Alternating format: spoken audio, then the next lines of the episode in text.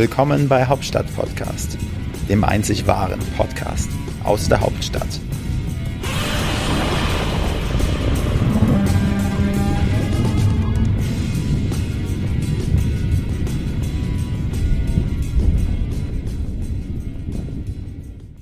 Ja, herzlich willkommen aus dem regnerischen Berlin zu Hauptstadt Podcast mit Wolfgang und Frank oder Dwayne The Rock Frank. Ja. Heute ich, ich bin wieder Kasperle hier, ne? Der Kasperle, genau. Heute wird es sportlich, lieber Wolfgang. Sport? Sport? Was machst du an Sport? Ja, Fernseh Sport im Fernseh gucken. Mit, mit, den Augen. Mit den Augen. Also wenig Sport? Nein, doch Fitness und ich habe früher auch mal Basketball gespielt. Ja. Du auch, Frank? Nee, oder? Basketball war nie so mein Sport. Ich habe alles andere gemacht. Ich bin ja ein Supersportler. Durch ja. und durch. Das ja. siehst du an meinem ja, an Körper. Austrainierten Ohrläppchen. An, an, meinem dynamischen Gang, an allem. Aber wir möchten jetzt natürlich zu unserem Gast kommen. Ähm, als ich gerade die Tür aufmachte für unseren Gast, hat mich das an die biblische Geschichte von David gegen Goliath erinnert. Ähm, ich, der kleine David und mir gegenüber ein Hühne, zwei Meter sechs groß und wir freuen uns ganz besonders, Stipo Papic heute bei uns zu Gast zu haben. Ein ehemaliger Profi-Basketballer hier aus Berlin. Lieber Stipo, herzlich willkommen bei Hauptstadt Podcast. Äh, vielen Dank für die Einladung. Freue mich hier zu sein. Wir müssen die Stimmung, wie war das früher in so einem Basketballstadion? Ja. Hey, hey. Wow, ja, äh, beim Einlauf gab es noch ein paar Cheerleader, die haben so einen Tunnel gebildet, den gab es heute leider nicht, ja, aber die fehlen beim noch, nächsten Mal. Fehlen noch, ja. Das werden wir nachholen.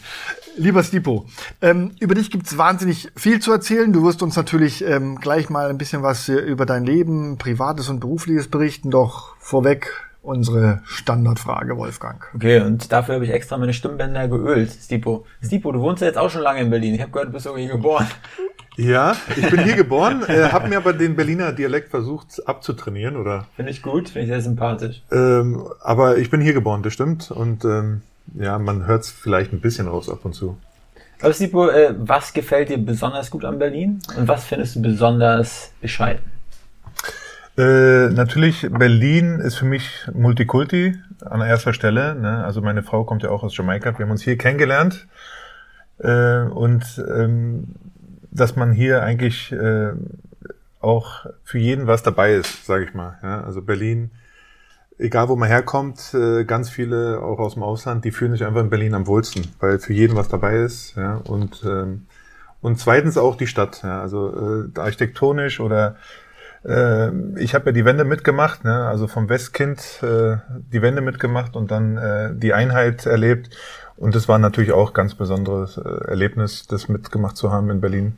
Also ich bin noch in dem Alter, wo man ja auch noch die Mauer gesehen hat. Ja, und ja. Äh, das ist dann halt das Besondere, das alles äh, zu sehen, wie es gewachsen ist, wie es zusammengekommen ist und was gebaut wurde, wie es. Ne, und man erinnert sich auch an die Kindheit, wie es anders aussah. Und das ist schön, wenn man sich noch daran erinnern kann. Geht mir genauso. Ja, mir auch. Ja, Wolfgang, ja. War, zu, ich Wolfgang, Wolfgang wenn, war zu klein. Wenn, wenn ich mich daran erinnern möchte, dann gehe ich auf YouTube, Frank. Ja, schau mir, tipp ein, Mauerfall und dann schaue ich mir das ja. an. Mein Stipo und ich, wir haben das noch live erlebt. Ja. live erlebt. Also ich war in der sechsten Klasse, ich kann mich noch ganz gut erinnern. Äh, politisch natürlich nicht so informiert gewesen, aber den einen Morgen aufgewacht und gesehen, und die Straßen sind voll, was passiert? Die Mauer ist auf, man hat es erst nicht geglaubt, ne? Aber dann sind wir auch mit der Klasse gleich an äh, an die Grenze gegangen und äh, das war noch die Bornholmer Brücke. Also ja. du kommst aus ein bisschen im Osten raus. Nee, nee, im Westen. So, im Westen, im Westen. Und äh, dann sind wir auch zur Bornholmer Brücke gegangen, gleich am selben Tag und haben die Trabis im Empfang genommen, haben die zugewunken und das war wirklich eine Erinnerung, die man dann noch nicht vergisst. Das vergisst man nicht. Ja, lieber Stipo, ähm, die Sportwelt kennt dich als Schwitzensportler, ehemaliger Basketballspieler, Nationalspieler. Ähm, aber erzähl einfach über dich ein bisschen, dein Werdegang. Du hast schon gesagt, du bist verheiratet mit einer Jamaikanerin, aus Kinder. Mhm. Ähm, erzähl ein bisschen was über dich und dann steigen wir mal ein in dein wirklich vielfältiges Leben vom Spitzensportler zum Architekten. Genau. Ja, also ähm, ich bin in Westberlin aufgewachsen, in Wedding, ja. Und ähm, mit Basketball bin ich so zum ersten Mal in Kontakt gekommen in der, in der Schule, in der Schul AG, ich glaube, das war zweite, zweite dritte Klasse. Hab dann da ein bisschen gespielt und dann habe ich auch ziemlich schnell einen Verein gefunden. Und Warst du damals schon so groß, also in der, in der, Schule, dass du in der vierten Klasse schon alle überragt hast? Oder? Ja, ich war relativ groß, also noch relativ aber, erst zwei Meter sechs. Nein, aber äh, ich hatte noch mal einen Wachstumsschub. So mit 13, 14 okay. hatte ich dann noch mal einen Wachstumsschub, glaube so 15 Zentimeter in einem Jahr. Du bist noch einmal auf die Streckbank Und dann bin ich noch mal äh, wirklich hochgeschossen. Ja? Und ähm, ja, und zum Basketball bin ich eigentlich auch durch meinen Vater gekommen. Der hat mich dann auch äh, wirklich da unterstützt, so die ersten Jahre. Äh, ist auch immer zu den Spielen gegangen. Sind deine Eltern auch groß? Die sind relativ groß, ja. Mein Vater ist vielleicht 1,90, 1,92 mhm. und meine Mutter so 1,75. Okay. Und ähm, ja, und dann war es ziemlich äh, so ein, so ein Selbstläufer. Also äh, ich habe mich dann halt im Basketball verliebt und äh, man musste mich auch nicht irgendwie zwingen. Äh, bestimmt drei, vier Mal die Woche schon als Jugendlicher mal Training gehabt. Und du hast die Begabung gehabt dafür, ja, also ich denke mal, zu treffen. Ein, paar, ein bisschen Talent hatte ich ja. schon gehabt, ja. Und ähm, aber es war wirklich entspannt. Es war für uns immer ein Hobby. Also ich sage jetzt uns, also äh, die meisten mhm. Basketballer äh, sehen es mehr als Hobby. Also man hat nie dran gedacht, dass man das irgendwann damit mal auch Geld mhm. verdient, sondern es war eigentlich wirklich ein Hobby. Äh, Schule war sehr wichtig. Ja. War ja auch damals, äh, entschuldige, so eine ein bisschen Randsportart noch Basketball. Also ich, äh, ja. klar wurde es in Vereinen angeboten, aber jetzt im Fernsehen hat man nicht so viel Basketball gesehen. Ja, Fußball, Tennis ist der Klassiker. Die Kaffeemaschine ist fertig. ja. Äh, ja, also na klar, es war eine Randsportart. Äh, man hat da auch nicht so viel verdient, ehrlich gesagt, ja, als äh, Profisportler im Gegensatz zum Fußball zum Beispiel. Ähm, trotzdem hatte ja Deutschland auch zu der Zeit schon äh, große Erfolge. Also 93 war ja Deutschland Europameister. Ja. Und das war so die Zeit, wo ich dann auch wirklich äh, langsam gedacht habe, vielleicht wird ja doch was mit Basketball. Und dann kam es schon ähm, also es wurde dann ein bisschen populärer zu der Zeit. Mhm. Ja. Hm, hm. Okay, also Stipo, dann wurde dein Talent erkannt und dann bist du praktisch, wurde immer mehr trainiert, dann bist du in irgendwelche Kader gekommen, wurdest gefördert und dann warst du plötzlich äh, Profi-Basketballer. Genau, also es fängt ja so an, man kommt dann irgendwie in, erstmal in die Berliner Auswahl, ja. wird gesichtet äh, ähm, dann fängt es ja auch an mit äh, Jugendnationalspieler, Junioren, U22. Also man geht die ganzen Sachen so durch, ist immer dabei und irgendwann reicht halt wirklich für den äh, erste Bundesliga oder es gibt ja verschiedene Wege. Also bei mir war es so ein bisschen auch chaotisch, weil ich nie so wirklich gedacht hatte, dass ich Profispieler war und erstmal auch in der Berliner Auswahl erstmal raus war. Ja. ja warst du da? Wo, wo welches Alter sprechen wir jetzt gerade? So 15, 16, ja. Mhm. Äh, ich war wirklich, äh, ich wollte Schule fertig machen, das war auch für mich wichtig und äh, habe Basketball trotzdem mal weitergemacht, hatte dann auch so ein bisschen diesen Wachstumsschub, ja, äh, und wurde dann quasi auch äh, äh entdeckt später vom ähm, äh, Tibor, der hat äh, eine Zeit lang als Co-Trainer bei Alba noch unter Kulenovic mhm. gearbeitet, hat mich dann in einem Verein gesehen und hat mich dann zu Alba Berlin zum Probetraining gebracht. Was für ein Verein war das damals? Der, äh, der Verein war ASV Berlin in also. Moabit. Und äh, ja, der hat mich dann zum Probetraining gebracht. Die meinten, oh, warum ist der untergegangen? Ja, ja, passiert. Ich war ein bisschen Spätzünder, aber dann haben die mich unter eine Doppellizenz genommen und dann fing es so an. Was ne? war das für eine Liga damals bei ASV? Äh, ASV war, glaube ich, Regionalliga waren ja. wir. Ja. Und äh, dann habe ich eine Doppellizenz bekommen und habe dann zweite Liga bei mhm. Tussi gespielt mit einer Doppellizenz und äh, dann war ich auch schon im Kader von Alba Berlin. Das ging auf einmal ratzfatz. Dann geht's ganz schnell manchmal. Und äh, dann hat man, dann war man halt auch wirklich dabei. Also dann hat man auch diese Vorbereitung mitgemacht mit den ersten Mannschaften. Ne? Also ich war ja noch in der zwölften Klasse oder so. Ja. Also das Schule parallel. Ich habe Schule parallel gemacht. Ja, es war auch ziemlich viel. Ja, also zu der Zeit ähm, haben wir wirklich nur Schule und äh, Basketball gehabt, weil wir auch am Wochenende mal zwei Spiele hatten oder sowas. Ja. Und dann durch die Doppellizenz äh, hat man quasi Alba, Tustli, parallel, das war eine ganz gute Kooperation. Aber ein krasses Pensum, oder? ja, das war zu der Zeit echt viel. Ja. Äh, vermisst man auch nicht, ja, ja. weil es war wirklich viel Training. Ja. Und äh, was, was glaubst du, äh, also du hast gesagt, es war nie wieder ein Ziel, Profispieler zu werden, so, äh, oder du hast, wolltest erstmal Schule fertig machen. Aber was glaubst du, was hat dich sozusagen im Endeffekt von anderen Leuten unterschieden? Warst, warst du bissiger beim Training oder hast du einfach eine gute Grundvoraussetzung, eine Höhe, vielleicht einen guten Körperbau gehabt und ein gutes Händchen? Mhm. Ja, ich hatte natürlich äh, eine andere Position so gelernt. Ich war ein bisschen beweglicher, hatte dann auf einmal diesen Schub, ne, wurde ein bisschen größer und war vielleicht ein Ticken schneller als äh, die Gegner in meiner Größe. Ja. ja. Und äh, bei mir war es ja auch immer so, ich habe gar nicht jetzt am Ende geguckt, ob ich jetzt mal Profisportler wäre, sondern wirklich von Tag zu Tag, jedes Training war für mich ein Ansporn. Also ja. ich glaube, so kommt man auch weiter, wenn man nicht jetzt wirklich am Ende guckt, äh, ob man Profisportler wird, sondern man muss jedes Training äh, immer sein Möglichstes geben und und äh, das war auch in der Zeit, warum wir dann auch mit Alba so gut waren, weil jedes Training war wirklich 100 Prozent bei uns und, mhm. äh, und dann wird man auch automatisch besser, ohne, ohne jetzt an die Zukunft zu denken und, zu viel. Und kannst du dich noch an dein, dein erstes Profispiel unter, bei Alba erinnern, sozusagen, wo du erstmal eingewechselt äh, wurdest? Wie, oder ja. hast du gleich von Anfang an gespielt? Wie war das? Also am meisten kann ich mich an das erste Training erinnern, ja, weil ähm, das war da in der Sömmering-Halle noch und äh, da habe ich äh, schon die Bälle so schlagen hören in der Halle und dann geht man so, so einen kleinen Gang, der so ein bisschen eng ist und da hatte ich echt ein bisschen Schiss, weil ich nicht wusste, was mich erwartet. Also da kann ich mich noch erinnern, da hatte ich echt Angst. das glaube ich. Und draußen die brodelnde Menge. Ja, oder? ja.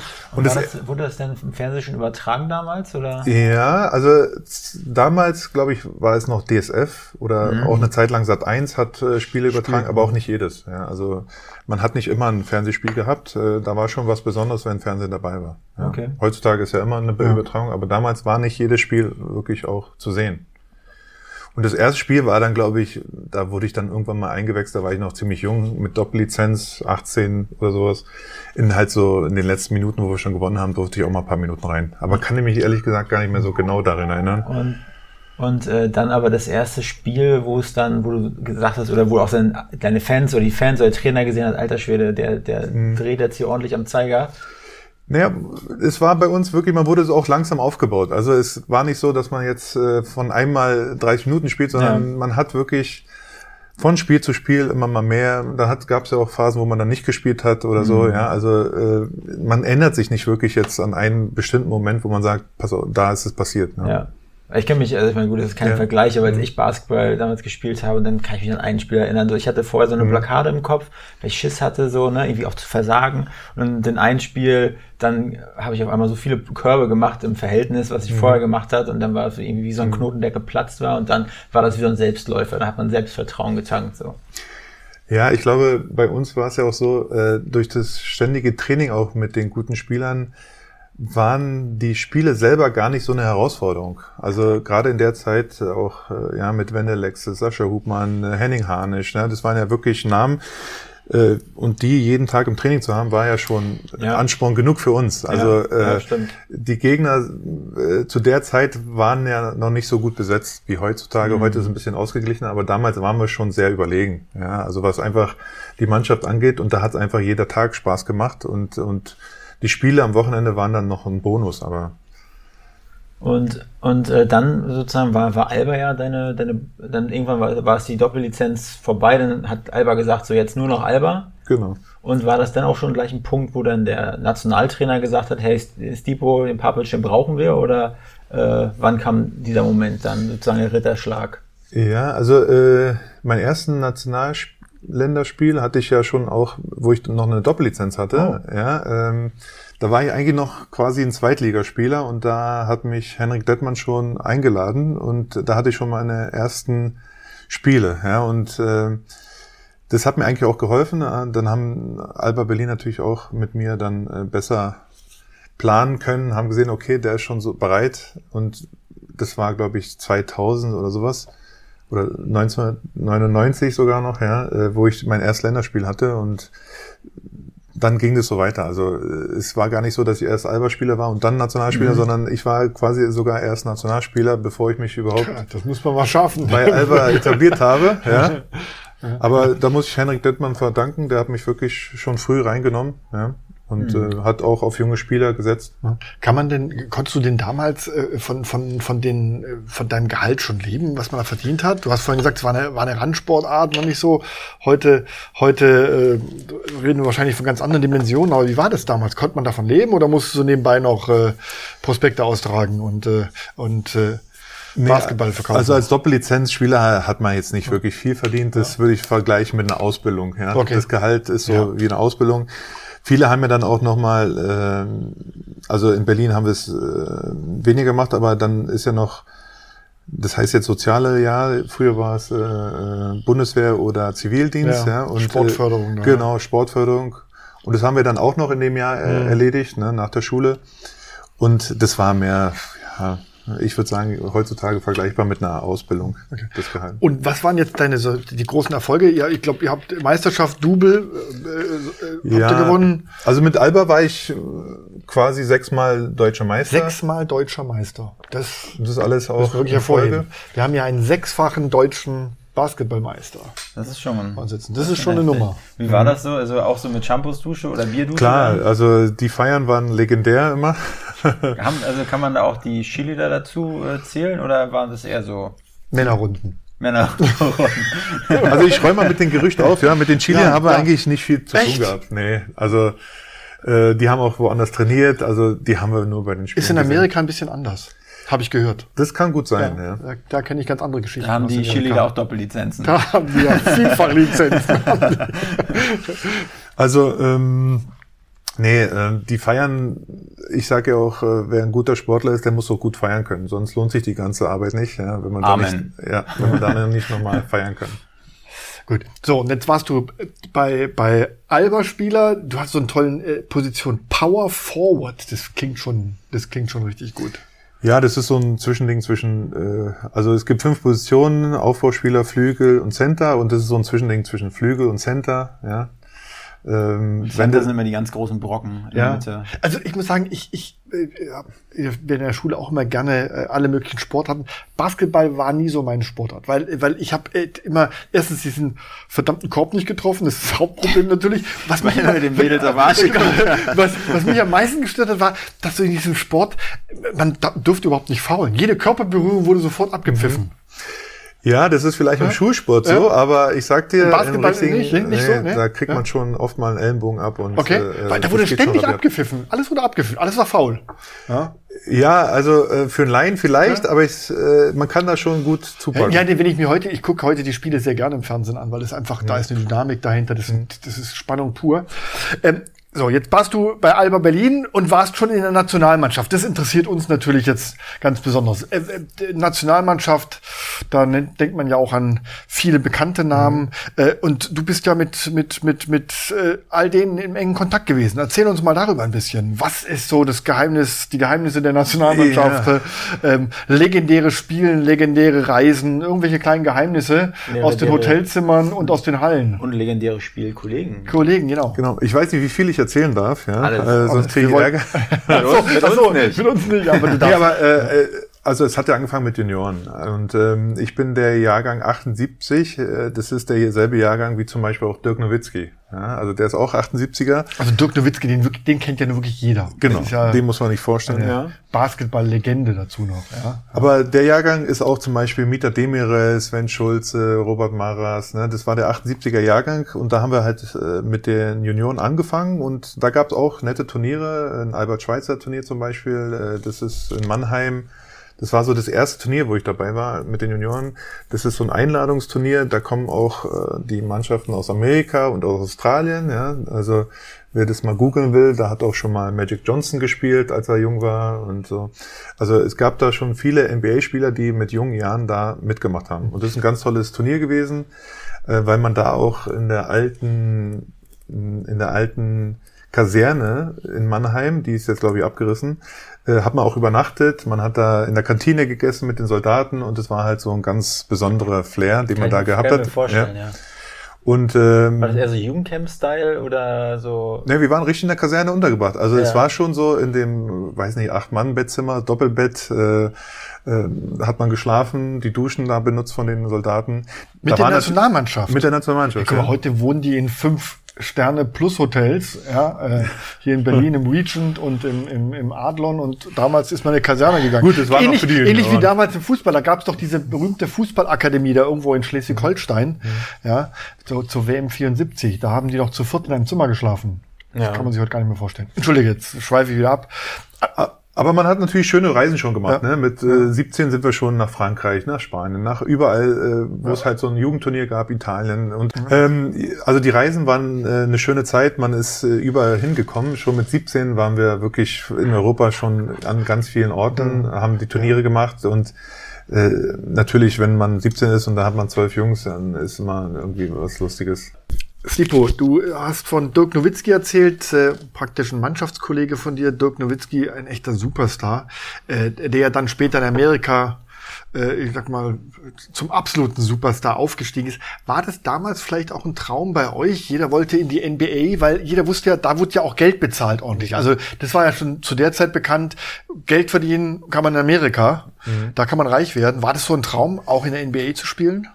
Na klar, ist für jeden Traum gewesen, ja, aber es war schon sehr entfernter Traum. Und ähm, bei Dirk hat man schon gesehen, also auch in den jungen Jahren wusste eigentlich fast jeder, dass der irgendwann mal auf alle Fälle am College landet und auch gute Chancen hat, NBA zu spielen. Also das war damals schon bei ihm. Das hat man schon gesehen, weil er, ja. so krass dominant war, oder? Genau, es war halt äh, der erste Spieler damals, der wirklich so groß war und so gut schießen konnte. Der war ja. in Würzburg, glaube ich. In gell? Würzburg, Würzburg ja. war der, ja. Und der war halt von außen so gefährlich und es gab ganz wenige, die mit der Größe so Dreier versenkt haben wie er. Ja? Mhm. Und dann hast du natürlich riesen Vorteile weil den kann wirklich keiner decken. Ja? Und äh, das hat man damals schon gesehen. Ja? Und ich glaube auch, dass er selber dann ein bisschen auch überrascht war, wie schnell es dann auch ging mhm. mit seiner NBA-Karriere.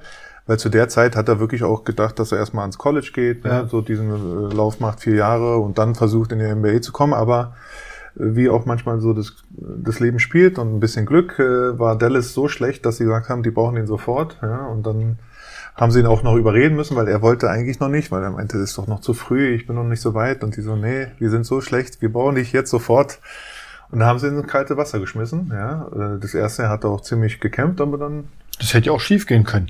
Ich habe mir hast du auch die äh, die ähm, Reportage, die Doku von ihm auf Netflix gesehen? Äh, da gibt's ja auch so eine oder gab's ja, ja. so einen Kinofilm sogar, ne? Und wie er dann da reinkommt oder als er gedraftet wurde, sah er halt aus mein Vater hat immer früher gesagt, mit diesem Haarschnitt, sozusagen, mhm. diesen Mittelscheitel, sieht aus wie ein mhm. aufgeklapptes Buch oben drauf.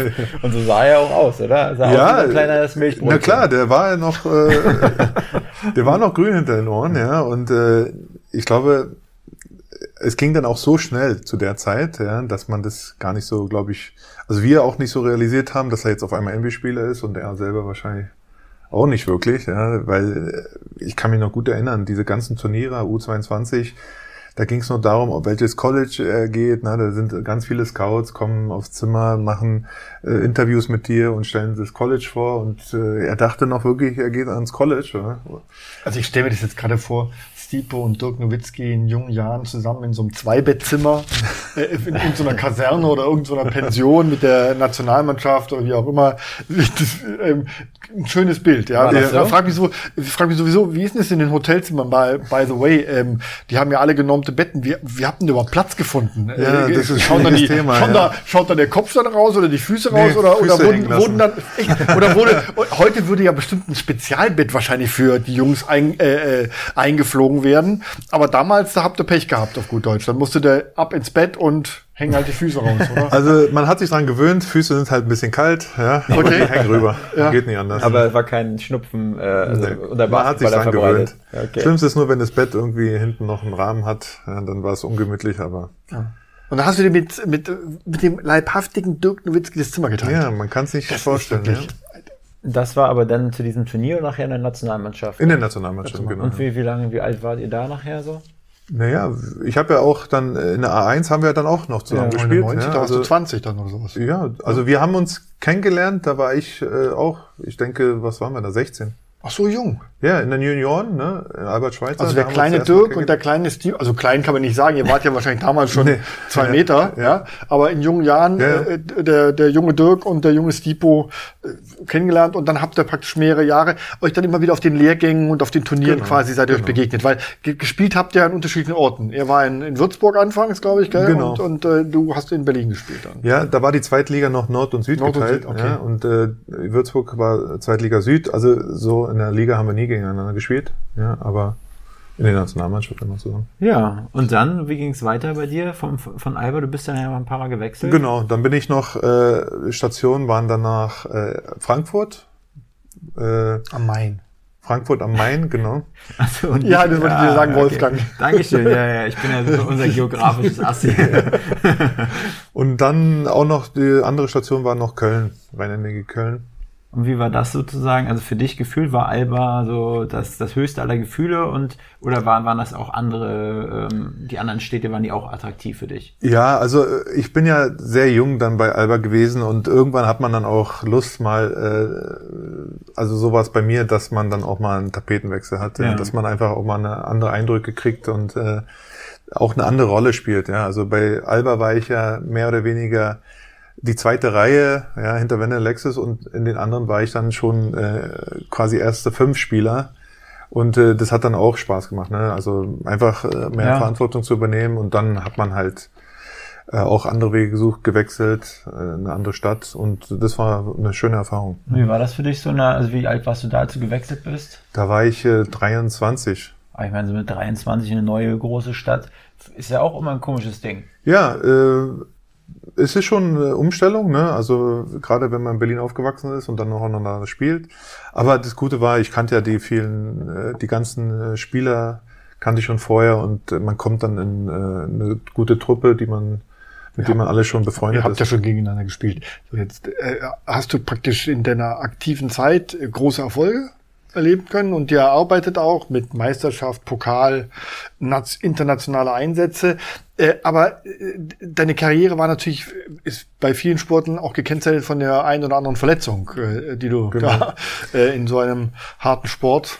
Genau, ähm, also äh, also ich war eigentlich von Verletzungen mehr oder weniger verschont, ja, hab keine Bänderriss oder oder Kreuzbänder oder so, die sind alle heil bei mir, aber in Köln hatte ich dann eine Herzmuskelentzündung, die mich dann auch wirklich vier Monate lahmgelegt hat. Also was richtig Ernstes. Das ist Ja. nicht so einfach. Ja, also wir hatten auch Glück, dass man das di diagnostiziert hat, weil das nicht so einfach ist auch zu sehen. Ja. Wie hat sich das geäußert bei dir? Ja, ein Druckgefühl im Herzen war das, also der, also es war kein richtiger Schmerz, aber man hat gemerkt, irgendwas stimmt nicht. Ja. Hat es auch so an der Ausdauer oder so, war das alles in Ordnung oder war es wirklich nur so ein Druck und du dachtest, Na, also ist eine es war auch anstrengende Spiele, man war sowieso müde, ja, und dann kommt es ja auch. Ja? Also das ist irgendwie so eine verschleppte, vielleicht ein kleiner Schnupfen oder was auch immer, so verschleppt.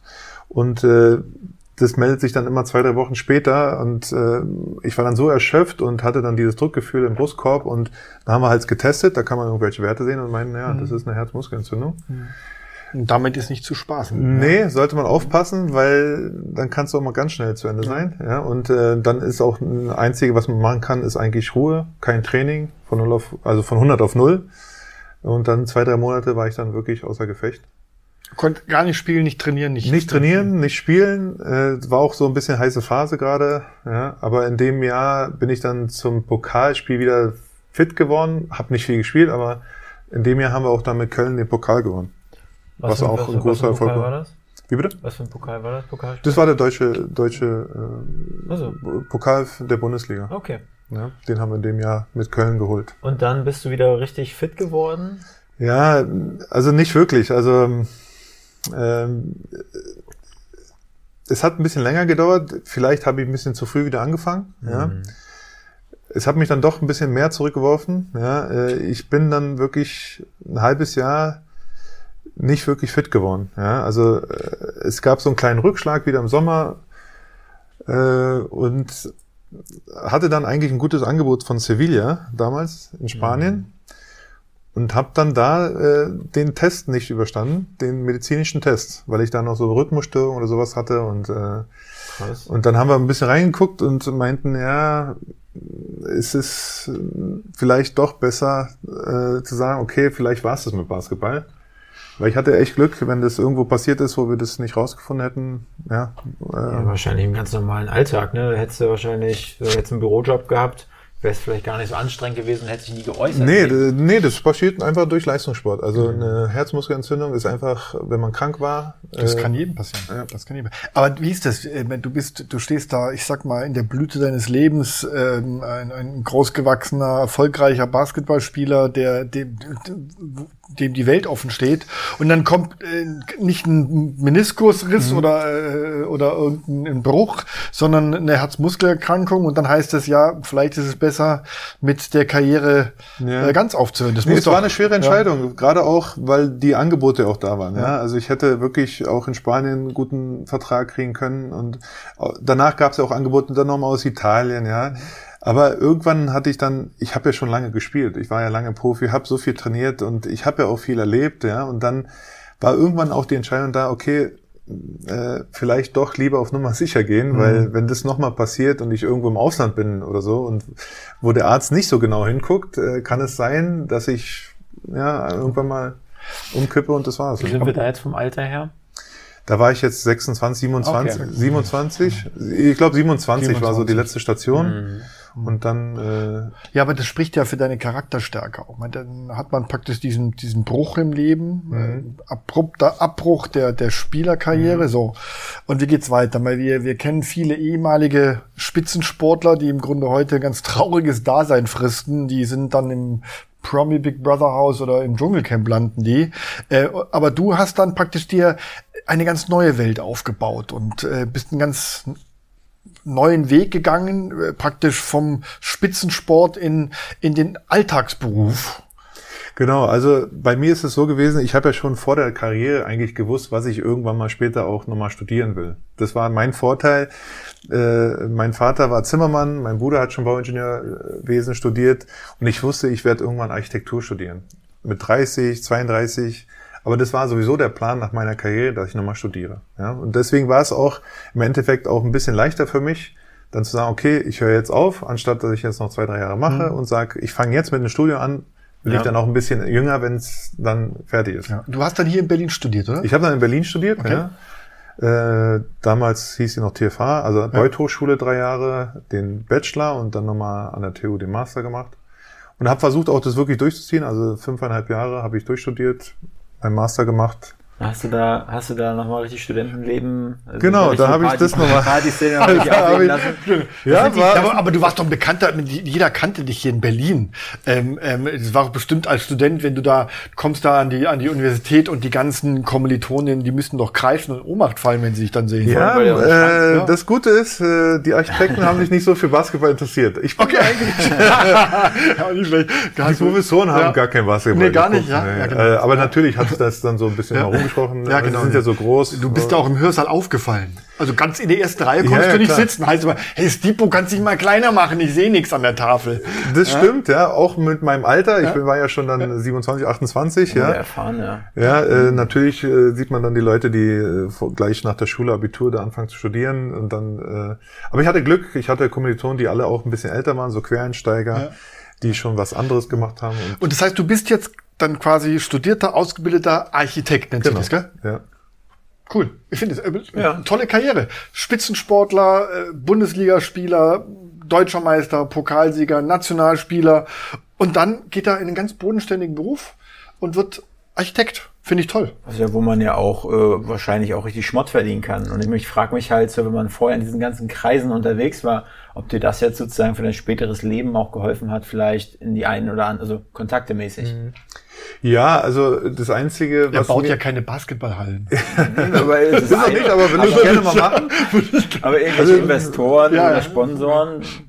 Also zurzeit habe ich äh, viel für Freunde, die halt auch Basketballer waren, auch ein Haus gebaut und die haben natürlich auch durch Basketball gut verdient und dann haben sich mal ein Haus geleistet, das durfte ich jetzt für die zum Beispiel. Aber du, da muss ich jetzt, bin ich ganz neugierig, du musst es mhm. nicht beantworten, aber du hast jetzt während deiner Karriere, wie gesagt, heute verdienen nicht alle weitaus mehr, aber du hast praktisch dann während deiner Karriere nicht so viel verdient, um zu sagen, so, ich setze mich jetzt zur Ruhe und äh, nee, mache mir gemütliches Leben äh, und äh, werde noch vielleicht irgendwie Experte im Basketball, der dann irgendwelche äh, äh, äh, Kommentare mhm. abgibt äh, bei Spielen. Äh, äh, also so viel hattest du nicht auf der hohen Kante. Nee, also mit Basketball in Deutschland wird man das auch nicht wirklich erreichen. Ja. Ähm, ich habe aber schon zu der, Der Zeit... Dirk in Amerika, der hat es locker. Der hat locker, der könnte auch noch ein paar Genau. mit Ja. äh, ernähren von uns. Ja. Das sind wirklich, das sind wirklich un, un, un, eine Unterschiede, die man sich kaum vorstellen kann, also wie das bezahlt Ja. wird. Ja, aber da muss man auch sehen, da hängt ja so viel dran. Ja, also die haben erstmal doppelt so viel Spiele, also in der Saison. Ja, aber trotzdem, aber da, Ja, wir reden hier, wir reden hier von, ich sag mal, bei dem einen von ein paar Tausend und da reden wir von ein paar Millionen, Mhm. Ja, äh, zig Millionen. Das sind ja nun wirklich Welten dazwischen auch. Aber man muss auch sagen, das wissen auch viele nicht, auch selbst in einer Mannschaft gibt es schon Riesenunterschiede. Ne? Also nicht jeder in der NBA verdient so wie Nowitzki. Ne? ja, aber mir würde die, die kleinste Position, das kleinste Gehalt in der NBA Ja, würde mir aber reichen, äh, oder? das gibt viele Spieler, die, sage ich mal, nur der Ersatzmann sind, zehnter, elfter Mann, die Okay. dann mehr in Europa verdienen. Okay. Ja, es Ja. gab's auch so. Es Also war es gibt einen großen Unterschied auch in der Mannschaft. Also die Superstars kriegen halt sehr viel und es geht auch dann Ja. Ein bisschen runter. Aber natürlich im Schnitt ist ein NBA-Spieler immer noch gut bezahlt. Aber du musstest praktisch, deswegen auch deine Entscheidung, du wolltest sowieso immer Architekt werden, aber es war klar, du musst jetzt noch ein bisschen weiterarbeiten, äh, ordentlich in die Rentenkasse einzahlen, um dann mit äh, 70 Jahren äh, dann äh, die Mindestrente zu kriegen, Ja, quasi. aber was ich halt in der Karriere schon gemacht hat, ist auch schon das Geld, was ich auch verdient habe, zum Beispiel mit meiner Familie auch zu investieren. Also wir haben ja auch Du hast schon investiert. Genau. Der, der Wolfgang hätte es auf den Putz gehauen mit für Wein, Weib und Gesang. Ja, das war vielleicht das Gute, dass ich äh, da nicht so viel Gelegenheit zu hatte. Ja, man war so viel auch äh, unterwegs. Wein, Weib, Gesang. Wein, Weib, Gesang. Wein, Okay. Weib und Okay. Gesang. Nee, das Gute war wirklich, dass wir im Sommer gar nicht so viel äh, Zeit hatten, auch Quatsch zu machen, sondern da war wirklich Nationalmannschaft, man war viel unterwegs und das war ja dann auch alles in Hotels und alles bezahlt. Also man hat auch nicht viel ausgeben müssen. Ja, aber trotzdem, das Mhm. ist auch selten. Es gibt viele Sportler, die hauen ihre Kohle raus, äh, haben auch immer gut verdient und plötzlich dann merken sie mit 40, äh, Scheiße, Ja, nix, stimmt, ist ja. nichts mehr da. Ja, also ja. ich, ich, ich kenne viele, selbst Fußballer, Bundesligaspieler, ja, ähm, die wie gesagt jetzt ähm, äh, durchs Reality-Fernsehen tingeln müssen, äh, weil sie einfach nichts mehr haben. Ja, das stimmt. Also man darf natürlich nicht so äh, mit äh, dem Geld umgehen, wie wenn man auch noch äh, Spieler. Spieler ist, Viele kommen halt nicht klar, erstmal Profispieler zu sein und jeden Monat kommt das Geld Mhm. äh, an ne? und dann hört die Karriere auf und dann lebt man aber so weiter Ja, dann und dann geht ja. das ganz schnell weg. Ja. Ja. Und ähm, Genau. Aber da hast du ja praktisch äh, den besten Weg gewählt. Du bist dann Architekt geworden, hast dich dann mit einem äh, Architekturbüro ähm, Genau. selbstständig gemacht. ja. Und bist jetzt hier in Berlin. Mhm. Erzähl noch mal ein bisschen über deine Tätigkeit als Architekt, weil äh, das ist ja auch spannend. Was hast du gebaut? Ähm, welche Projekte hast du aktuell? Ähm, wo liegt dein Schwerpunkt? Was würdest du gerne mal bauen hier in Ja. Berlin? Den Flughafen vielleicht fertig? Oder Der wird ja jetzt noch nicht fertig. Mal sehen, ja. Ja, aber äh, eine Basketballhalle wäre Ja. schon mal interessant zu planen. Ja, das hatte ich auch schon mal vor. Ich hätte auch gute Ideen für ein Fußballstadion. Ja, aber zurzeit bin ich im Mit Wohnungs. Basketballkörben. Ja, warum nicht? So, Zwei in Lösung. ja, in Amerika gibt's ja ganz so Multi-Arenen. Ne, die können das umbauen. Äh, das ist ganz toll. Aber zurzeit mache ich am meisten Wohnungsbau. Ja, äh, in Berlin so jetzt ist äh, gerade in Dachgeschosse auszubauen. Äh, in Kroatien mit meinem Bruder zusammen bauen wir auch äh, Neubauten. Genau. ja. Das, nochmal, das, das haben wir eingangs nicht gesagt. Du, du bist hier in Berlin geboren, aber du hast einen kroatischen Familienhintergrund. Genau. Ja, und äh, hast da auch noch deine Familie, die, sit, die wohnt noch in Kroatien. Genau. Und da seid ihr auch noch tätig. Also du bist Ja. nicht nur auf dem Berliner Markt, sondern Ja. auch Ja, in genau. Kroatien. Genau. Also äh, mein Bruder ist ein bisschen älter als ich, fünf Jahre. Der ist auch hier geboren, aber der ist jetzt zum Beispiel seit acht Jahren lebt er auch in Kroatien, Ja. in Zagreb. Meine Eltern sind beide Rentner, die sind jetzt eigentlich auch mehr in Kroatien und äh, deswegen tingeln wir auch immer hin und her, also zwischen Berlin, Kroatien und Schön. Ist das, ist das so, dass dann sozusagen dein, dein, dein Hauptaugenmerk auf Berlin liegt, beruflich, oder ist das mittlerweile, also hat, es ist das, äh, also allein Da und äh, da. äh, durch die, die digitale Welt, also Architekt, ich kann mich erinnern, ich habe mal eine äh, Praktikum gemacht, wo ich noch in der Grundschule war. Das war alles noch per Hand zu zeichnen. Ja. Heute ist es alles digital mit Ja. Computer, das wird per E-Mail geschickt. Äh, Ich habe viele Sachen auch in Zagreb gemacht, die ich aus Berlin äh, bearbeitet habe. Also äh, man kann wirklich jetzt weltweit ganz äh, schnell als Architekt irgendwo Easy auch arbeiten. arbeiten. Genau. Aber by the way, ich, ich, ich suche ja dringend irgendwo noch ein kleines Strandhäuschen mit, also noch ein kleines Häuschen am Strand, direkter Strandzugang, um ich muss ja meine ganzen Werbegelder, die ich mit Hauptstadt-Podcast hier äh, einnehme, muss ich ja. Irgendwo mal ausgeben. Vielleicht hast du einen Tipp in Kroatien. Also Da gibt's ganz viel. Also da hast du noch. ja, da kann ich noch, da kann ich noch was bauen. Ja, du, da komme ich noch mal auf dich zu, weil da suche ich was, äh, um mich da vom Wolfgang zu erholen, weil Vielleicht- jede Woche äh, ihn zu ertragen ist schon anstrengend. vielleicht Also- kannst du mir auch einen Tipp für einen guten einen Zeltplatz geben, dann du merkst schon, das sind nämlich die Unterschiede der Hauptstadt-Podcast. Frank, der sucht nach einem Haus und ich suche einen Platz, um mein Zelt aufzuschlagen. Aber Werbegelder Zeltplätze- an sich, Frank. Aber ich kann nur empfehlen, die Zeltplätze in Kroatien sind richtig gut. Die sind auch an der Das ersten Reihe. Also, aber Wolfgang, du würdest bei mir auch im Gästezimmer Oh, ein danke Plätzchen schön. kriegen. So ist nicht. Also Dankeschön. ja, nicht das ganze Jahr, aber wenigstens ein paar Wochen würde ich dich aushalten. Solange wir da ein Mikrofon haben, um weitere Ja, das reicht. Podcasts Dann würden wir weiter aufzunehmen. Podcast. Okay.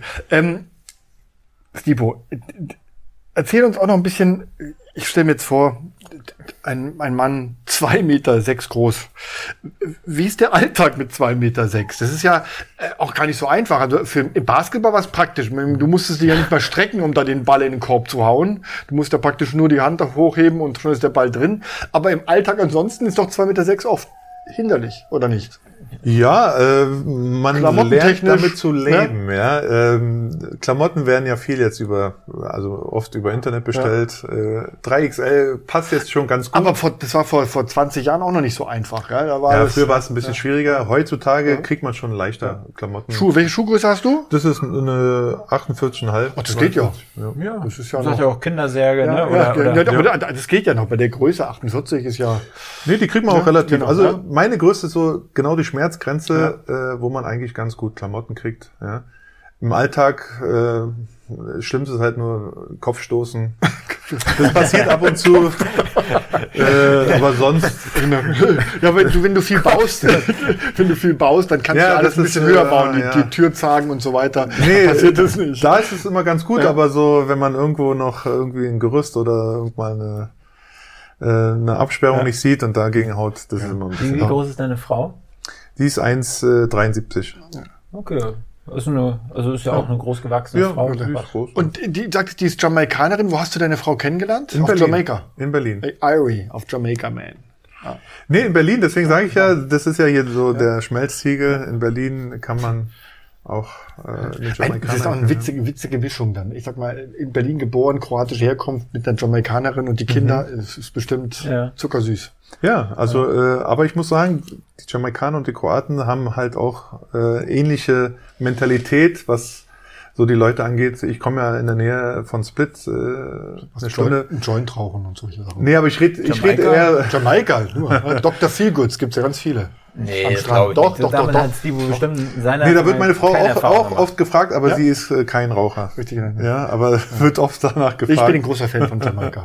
Also, liebe Vom zum Nee, aber die. Mentalität, Vom Rauchen. die, die Mentalität, so am Strand zu liegen, relax, Ja. da sind wir uns ganz Irie ziemlich ähnlich. Irie, sagen Jamaikaner. Alles ganz relaxed. Irie? Irie. Die sagen immer, alles ist Irie, alles relaxed. Du sitzt am Strand, schaust in den Sonnenuntergang, dann kommt dann so ein Dr. Feelgood, so ein Rastafarian und raucht mit dir eine Zigarette gemeinsam und danach fühlst du dich richtig gut. Weil er dann einen guten Vibes versprüht hat.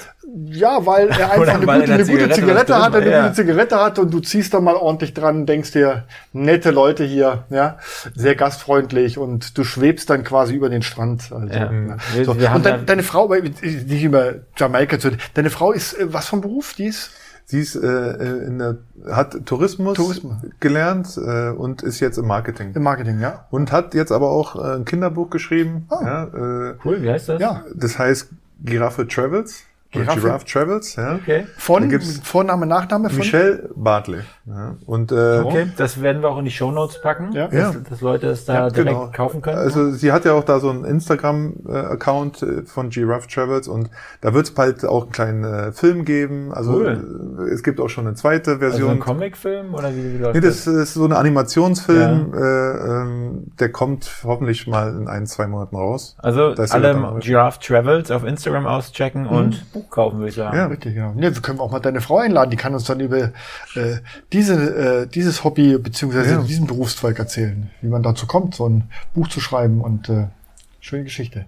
Ja, Stipo, ähm, also ich finde das wirklich eine ganz spannende Vita bei dir, weil das ist so diese, diese, diese Mischung, die man ganz selten hat. Also man, man hat oft so diese Karrieresportler, die nur Sport gemacht haben, du hast die, die Karrieremenschen im Beruf, die nichts anderes gemacht haben, aber bei dir ist es so diese Mischung. Du bist so quasi ja aus Spaß am Basketball bist du zum Profisportler geworden, Nationalspieler. Äh, dann hast du noch studiert ähm, und, und, und bist jetzt ein ganz bodenständiger Architekt. Das hat man ganz selten, jemand, äh, der, der, der auf so eine Vita zurückblicken kann. Ähm, wie gesagt, ich sag ja, als er reinkam, David gegen Goliath. Ähm, Frank gegen Goliath. Ja, Frank, F F F äh, Dwayne The Rock Frank gegen Goliath. Aber, aber Oder Goliath. Dr. Phil Frank. Dr. Phil Frank, ja. aber, aber Goliath hat einfach, hat einfach so eine ganz warmherzige Art. Wenn man ihn so anschaut, Doch, äh, äh, ein Riese, aber er hat so sowas richtig Liebevolles, wenn Ich ich, habe ihn so hab anschaue. Sipo auf mein Herz geschlossen. Ja, richtig, ich auch. Also den, den würdest du am liebsten drücken. Man hat Ja. zwar ein bisschen Angst, dass er einen, dass er einen gleich zerdrückt, aber Stipo ist wirklich eine sympathische Person, wirklich Ja. wirklich nett, ähm, dass du uns so deine Lebensgeschichte mal und vor allem unseren Zuhörern, deine Lebensgeschichte, äh, die Berliner, die werden das gerne hören, weil hier in Berlin, ähm, wenn man deinen Namen erwähnt, da horchen sehr viele immer noch auf. Also ich, als ich erwähnt habe, Ja. Stipo Papic kommt zu uns in den Podcast, ähm, ähm, ah, der Stipo, der Basketballer, das war das erste, was ich in meinem Umfeld gehört habe. Ich bin Jahrgang 66, also da kennt man dich. Ja, schön zu hören. Also es gibt noch Leute, äh, auch äh, Fans von Alba auch vor allem, die sind ja wirklich lange dabei und äh, das freut einen, dass äh, man nicht vergessen wird. Nein, du nicht. Was mich noch interessiert, Stipo, juckt es dir ab und zu noch mal in den Fingern, mal einen Basketball anzufassen? Ja, schon, aber man ist auch vor, es war wirklich viel Training, ja, und äh, dann lässt man das einfach auch dann irgendwann sein. Also ich habe jetzt lange nicht mehr gespielt. Aber du triffst sofort bestimmt. Ja, müssen wir mal testen. Aber man Ja. hat sich dann wir auch. gehen jetzt gleich raus an den Korb. und- Ja, ich habe einen Basketball hier. Du hast einen Basketball hier und dann werfen wir jeder drei Würfe. ja. Ja. Aber was ich trotzdem, äh, ich habe dann halt andere Sportarten dann, ne, die ich zu der Zeit nicht wirklich machen könnte, zum Beispiel Skifahren, ja, haben auch viele von uns jetzt so nach der Karriere nochmal für sich entdeckt. Äh, Da waren wir wirklich jeden Winter gelernt, wirklich gut zu fahren und das ist dann auch. Dürfte man früher wahrscheinlich gar nicht. nee, konntest du auch gar nicht. Wir hatten auch gar nicht die Zeit und äh, Man durfte es nicht, wahrscheinlich wegen Verletzungsgefahr. wahrscheinlich, ne? ja. Aber, Heute- aber es war nie Thema. War ja. nie Thema. Ja, heute hättest du einen Vertrag, da steht alles drin, was du nicht darfst als Spitzensportler. Genau. Das darfst du nicht und das darfst du nicht. Und da gehört auch bestimmt ähm, Skifahren dazu. Mhm. Ja, Wolfgang. Sipo, wem würdest du gerne bei uns hier auf dem Artstuhl mal sehen?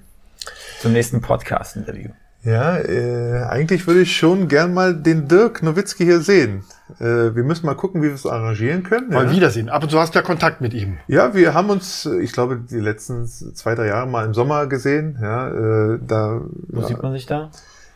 äh, meistens ist es so über über Mieter Demirel und der ist ja auch unser Jahrgang und dann äh, hat er das mal organisiert und dann haben wir uns mal auch äh, noch im Restaurant getroffen oder so getroffen, wo er hier war.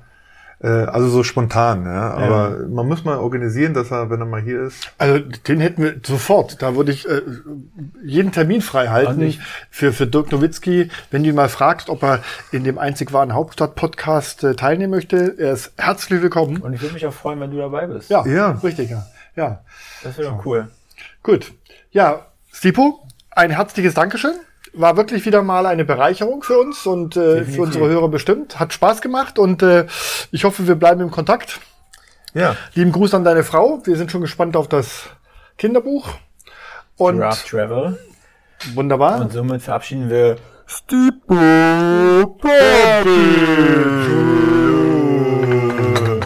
Danke. Super. Danke dir. Dieser Podcast ist ein Produkt der Next Gen Media, deiner Marketingagentur aus Berlin.